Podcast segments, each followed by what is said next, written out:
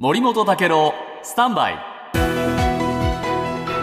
長官読み比べです、今日朝日新聞ですが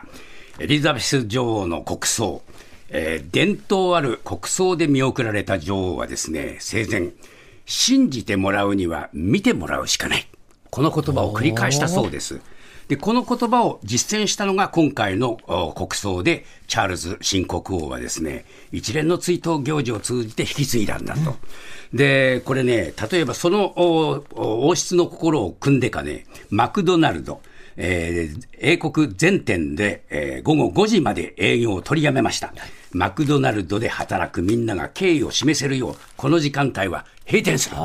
それから、えーコーヒーのスターバックス、ドミノピザ、ここも閉店時間を国葬終了予定時刻以降にずらした。まあ、こういうふうにですね、みんなね、えーなんとか送りましょうと、こういうことだったんですね。で、えーチャールズ国王もですね、弔問待ちの列の中に突然姿を現して、驚く市民と言葉を交わしながら握手を交わす。これがテレビで映像でえー流れた。信じてもらうには見てもらわなければならない。えーこれがね、一つの合言葉だったようですね。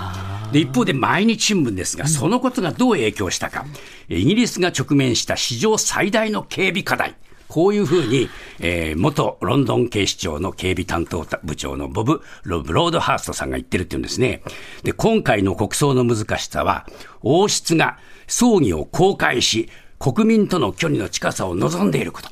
これはね、結構警備で大変で、警備当局は1日あたり約1万人の警官をロンドンの各地に配置しましたけれども、万全な対策を求められる警備責任者にとっては、このお国葬はまさに全くの恐怖だった。というふうに語っているということで、えー開かれた王室はこういう副産物も生んでるんですね。